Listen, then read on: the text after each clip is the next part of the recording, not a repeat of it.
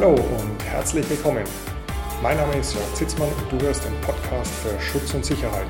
Den Podcast für alle, die in der Sicherheitsbranche etwas erreichen wollen. Hallo und herzlich willkommen zur 500. Folge im Podcast für Schutz und Sicherheit und im YouTube-Kanal der Akademie für Sicherheit. Erstmal ganz, ganz herzlichen Dank an euch, die Zuhörer, Zuseher, die mich jetzt hier schon 500 Folgen lang verfolgen. Das ist nicht selbstverständlich und ich bin da auch extrem dankbar dafür, dass auch jetzt hier nach sieben Jahren immer noch, ja, eigentlich sind ja, siebeneinhalb Jahre jetzt schon immer noch mehrere hundert Leute pro Woche diese Folgen hören. Wir haben auch immer wieder mal experimentiert, eine Folge pro Woche, zwei Folgen pro Woche. Aktuell haben wir ja eine in Anführungszeichen offizielle Folge und immer noch unter der Woche dann noch ein Short. Das hat sich jetzt ganz gut bewährt. Auch da natürlich, wenn Wünsche, Anregungen sind, gerne immer in die Kommentare. Dann können wir hier gegebenenfalls auch gerne drauf eingehen. Also, wie gesagt, erstmal nochmal ganz, ganz herzlichen Dank für diese Treue über jetzt, wie gesagt, siebeneinhalb Jahre schon.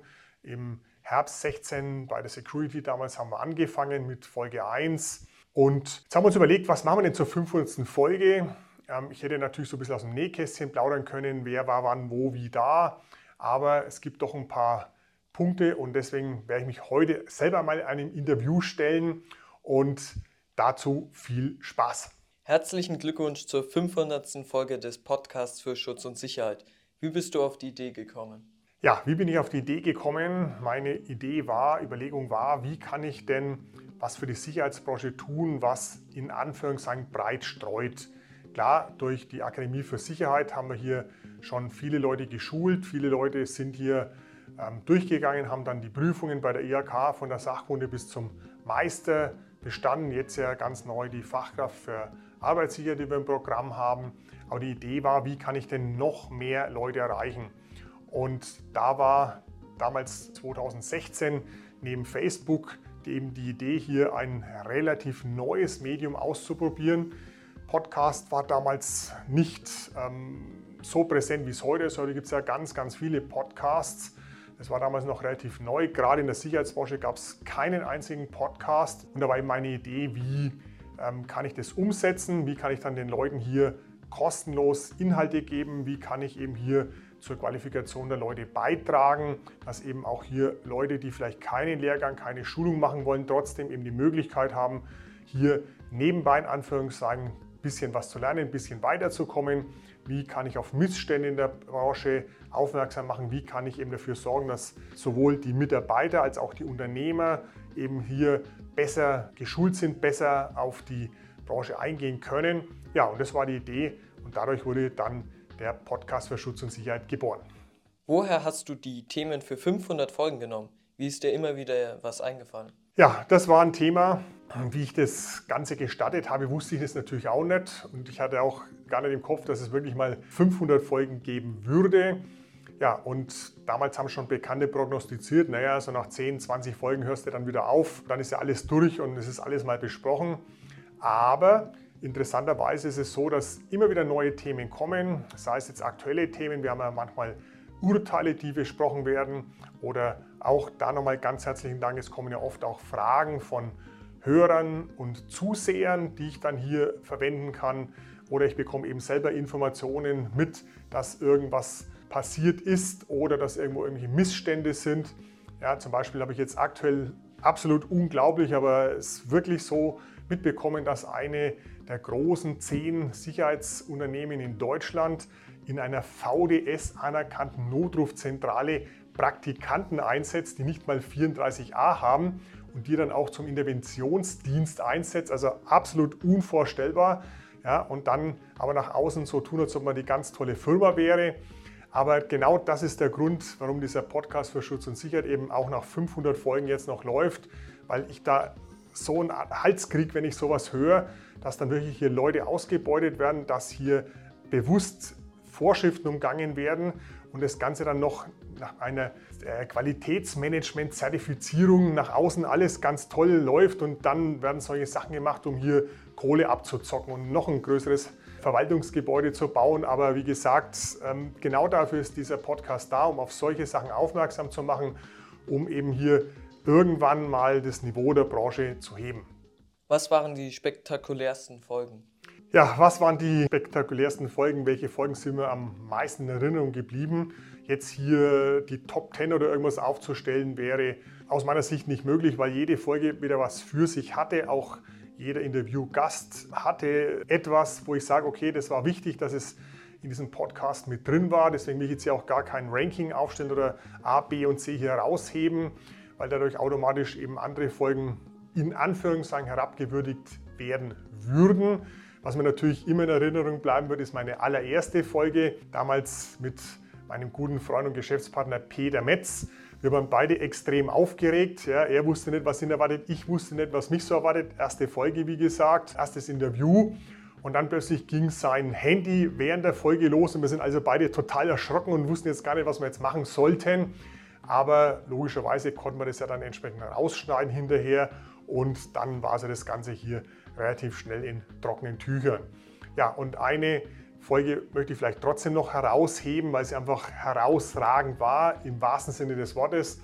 Und zwar hatte ich ja vor einigen Jahren mal ein Podcast-Interview auf der Zugspitze geführt im Rahmen einer Veranstaltung des äh, Baden-Württembergischen Verbandes für Sicherheit in der Wirtschaft. Und wie gesagt, auf knapp 3000 Meter eine Podcast-Folge. Das war dann schon eine ganz besondere Geschichte, die sie natürlich allein dadurch von den anderen abgehoben hat. Aber wie gesagt, ansonsten würde ich hier keine herausheben oder hintanstellen wollen, weil speziell die ganzen Interviewpartner, die ich gehabt habe, auch da nochmal ganz lieben Dank an alle, die hier immer was beigetragen haben und immer auch ganz wertvolle Tipps für die Zuhörer und Zuseher hatten.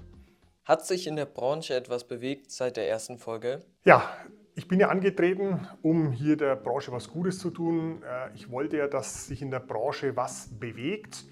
Und was ich so an Feedback bekomme, auch oft, dass sich jemand für Inhalte bedankt oder dass er irgendwas gehört hat, zeigt mir, dass wirklich ein Bedarf da ist, dass wirklich hier Leute eben aus dem Podcast hier Informationen mit rausnehmen, die sie vorher nicht hatten.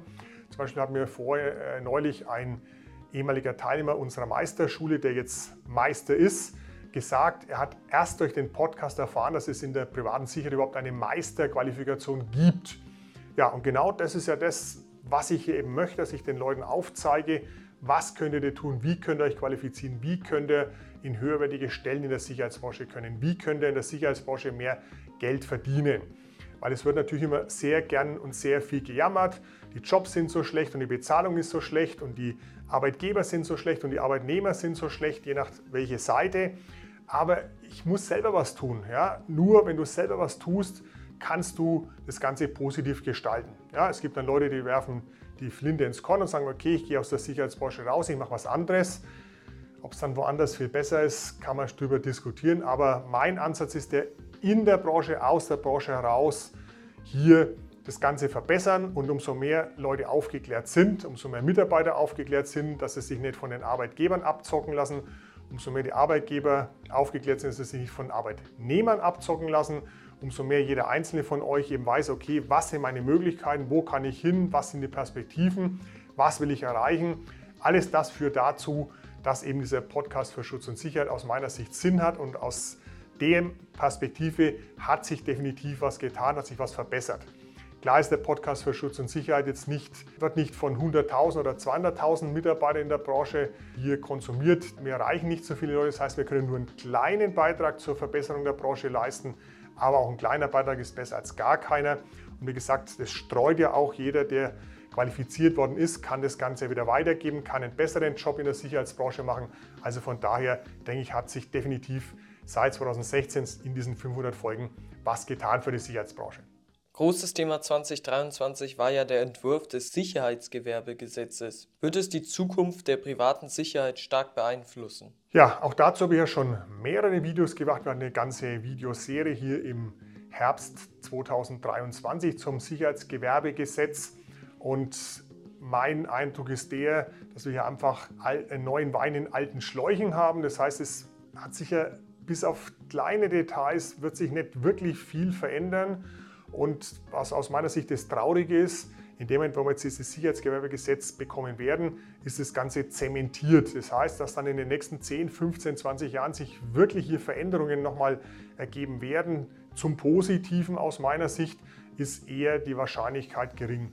Das heißt also, ich persönlich bin, wie ich es auch in den anderen Folgen schon gesagt habe, von diesem Gesetzesentwurf enttäuscht. Wie gesagt, hauptsächlich diese starken, großen Forderungen, die ich hatte, also zum Beispiel alle Sicherheitsmitarbeiter, egal ob Werkschutz, egal Objektschutz, egal welche Tätigkeit die ausführen, alle eine 34a-Schulung mindestens haben müssten. Meine Forderung zu höherer Qualifikation, idealerweise mindestens Sachkunde, für jemanden, der sich selbstständig machen möchte, idealerweise ein Meister. Alle diese Wünsche, die ich hatte, sind nicht erfüllt worden, weil auch weiterhin von der Politik die Bewachung leider als Auffangbecken für alle die, die wir nirgends anders mehr brauchen können, gesehen wird. Ist extrem schade und deswegen nochmal das, was ich auch in der, Frage vorher gesagt habe, liegt es an dir, an jedem Einzelnen hier draußen, sich selber zu qualifizieren und eben zu beweisen, die Sicherheitsbranche ist nicht nur ein Auffangbecken für gescheiterte Existenzen, sondern ganz im Gegenteil, die Sicherheitsbranche ist entscheidender Faktor für die Sicherheit Deutschlands, für die private Sicherheit in Deutschland und jeder Einzelne kann was beitragen, indem er sich hier qualifiziert und hier einen anständigen, seriösen Job macht. Was ist ein Wunsch für die Zukunft der privaten Sicherheitsbranche? Ja, grenzt natürlich an die Frage, die ich vorher beantwortet habe, mit an. Mein Wunsch wäre, dass die Sicherheitsbranche, die private Sicherheitsbranche so ein bisschen aus dieser Schmuddelecke rauskommt, äh, in der es hier leider in der öffentlichen Meinung ist. Das kann aus meiner Sicht nur dadurch gehen, dass a. sich die Leute besser qualifizieren, Eigeninitiative ist gefragt, dass die Unternehmen nicht mehr sich permanent unterbieten und dann hier mit Stundenverrechnungssätzen von teilweise weit unter 20 Euro arbeiten. Hier habe ich neulich ein Beispiel gehört, dass in einer größeren Stadt sich die Sicherheitsunternehmen zusammengesetzt haben und haben gesagt, wir hören mit diesem Dumping-Blödsinn auf. Wir bieten alle nur noch über einen bestimmten Betrag, der nahe der 30 Euro ist, bieten wir nicht mehr an. Ja, und komischerweise mussten dann alle potenziellen Kunden das akzeptieren, auch die öffentliche Hand akzeptiert es diese deutlich höheren Preise in dieser Stadt. Vielleicht wäre das ein Tipp für andere äh, Sicherheitsunternehmen in anderen Städten auch mal zu überlegen, ob man mal auf die Konkurrenz zugeht und sagt, pass mal auf, bevor wir uns hier gegenseitig down ins Knie schießen. Wie wäre es denn, wenn wir hier ausmachen, keiner bietet unter so und so viel Euro an. Ja, ist zwar jetzt so leicht rötlicher Bereich, weil es ja so eine Art Monopol dann wäre, wenn man jetzt eben hier miteinander solche Sachen ausmacht. Aber wie gesagt, das wäre ein Punkt, um eben hier die Qualität der Sicherheitsbranche zu gewährleisten, weil wenn die Stundenverrechnungssätze höher sind, können logischerweise die Unternehmen mehr die Mitarbeiter zahlen. Wenn die Mitarbeiter mehr Geld bekommen, sind sie motivierter.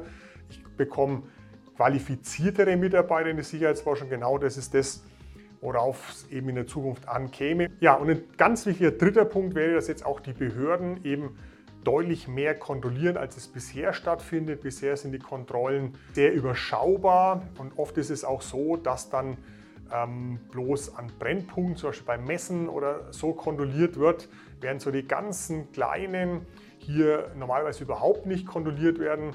Allein was ich hier an Infos bekomme von verschiedensten Bereichen, was in so einem Asylbewerberunterkünften da läuft, was da für Sicherheits Unternehmen arbeiten, was da für Mitarbeiter arbeiten, ohne jegliche Qualifikation etc. Da wären ganz massive Kontrollen wichtig. Oder ein anderes Beispiel, ich hatte neulich einen Sicherheitsmitarbeiter kontaktiert und um Hilfe gebeten. Er würde bei einem äh, Sicherheitsunternehmen arbeiten, Geld- und Werttransport und müsste jeden Tag 14 bis 16 Stunden hier fahren, ohne Pause und das teilweise fünf Tage die Woche. Und was er jetzt machen soll, habe ich gesagt, ja, einfach an die zuständige Behörde wenden, denen mal da die Informationen geben. Hat er gesagt, hat er schon gemacht, das interessiert ihn nicht. Offensichtlich gibt es da Verbindungen zwischen der Behörde und dem Unternehmen und deswegen wird er nichts unternommen. Ja, und spätestens dann, wenn ich eben gezwungen werde, hier jeden Tag 14 bis 16 Stunden zu arbeiten, ohne Pausen etc. und es dann idealerweise noch den ganzen Monat, dass man dann zum Schluss auf 300 oder mehr Stunden kommt, absolut roter Bereich. Und da wäre es eben wichtig, dass die Behörden dann hier wirklich auch mal eingreifen und dann auch wirklich hier mal massivste Bußgelder bis zum Verbot von Gewerben, also Untersagung der Gewerbeerlaubnis hier vorgehen. Aber das ist alles Wunschtraum. Die Praxis sieht eben so aus, dass leider Behörden hier sehr wenig machen. Die Klassikerfrage. Wenn dein Sohn dich fragen würde, ob er in der privaten Sicherheitsbranche anfangen soll, was würdest du ihm raten? Ja, das ist in der Tat die Klassikerfrage.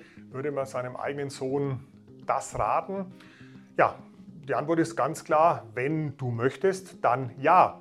Weil der entscheidende Punkt ist ja der, wenn ein junger Mensch sich überlegt, was will er für einen Beruf ausüben, was will er in Zukunft machen und hat einfach eine Idee, in welche Richtung er gehen möchte, dann ist die Sicherheitsbranche sicher eine gute Möglichkeit, weil es gibt sehr gute Möglichkeiten, wenn man sich entsprechend qualifiziert. Wir hatten vor einiger Zeit eine Folge Meister und was jetzt. Es gibt so viele potenzielle Geschichten bis zum Masterstudium, die ich hier machen kann, wenn ich in der Sicherheitsbranche was erreichen möchte. Ich brauche einen entsprechenden Willen, ich muss entsprechend vorgehen. Wenn er natürlich die Idee hätte, nur hier als Bewacher von irgendeinem Notausgang zu arbeiten, das ist ja natürlich völliger Blödsinn. Da würde ich ihm auch definitiv nicht dazu raten. Aber wenn man sagt, okay, ich will was erreichen, ich will vorwärts kommen, ich will in einer, einer bestimmten Branche was erreichen, dann ist die Sicherheitsbranche sicher eine sehr gute Branche, weil man hier alle Möglichkeiten hat, von dem, was ich zum Beispiel mache, von Schulung über den operativen Dienst bis äh, Beratung. Also es gibt tausend Möglichkeiten, was man hier machen kann. Es ist ein sehr, sehr weites Feld. Es gibt sehr, sehr viele verschiedene Arten von Bewachung. Also das heißt, man ist da nicht total eingeschränkt. Es gibt ja sehr viele Berufe oder Ausbildungen, wo ich dann ganz, ganz eingeschränkt bin. Ja, wenn ich Chemielaborant bin, dann habe ich hier nicht so viele Möglichkeiten, wo ich dann hinterher raus kann. In der Sicherheitsbranche habe ich tausende Möglichkeiten. Also von daher, wenn er sagen würde, ich möchte gerne in die Sicherheitsbranche, dann hat er meinen Segen und natürlich auch logischerweise meine Unterstützung. Wie lange wird es den Podcast für Schutz und Sicherheit noch geben? Ja, wie lange wird es den Podcast für Schutz und Sicherheit noch geben? Ich habe es anfangs gesagt, es hätte ja niemand geglaubt, dass wir überhaupt auf 100 Folgen kommen, geschweige denn auf 500 Folgen. Aber es ist natürlich so, dass die Einschläge langsam näher kommen. Mehrere von den Interviewpartnern, die ich in den letzten sieben Jahren hier interviewen durfte, sind inzwischen in Rente. Ich glaube, verstorben ist glücklicherweise noch keiner, aber alle werden älter. Auch ich bin logischerweise keine 20 mehr und werde vermutlich auch nicht die nächsten 50 Jahre noch hier in der Sicherheitsbranche tätig sein können. Aber die Planung ist ganz klar, die jetzt erstmal weiterzumachen. Also das heißt, wir werden jetzt definitiv nicht aufhören mit der 500. Folge. Ja, und dann schauen wir mal, ob wir hier 750 oder 1000 voll kriegen und dann können wir uns dann entsprechend wieder hier unterhalten. Ja, das waren jetzt neun Fragen an mich zum Thema 500. Podcast-Folge. Wenn du Anregungen, Wünsche oder sonst was hast, gern hier in die Kommentare schreiben. Ansonsten würde ich mich natürlich logischerweise über ein Like freuen, weil das meine Arbeit hier auch unterstützt und gerne auch den Kanal abonnieren. Ja, und dann alles Gute und auf die nächsten 500 Folgen.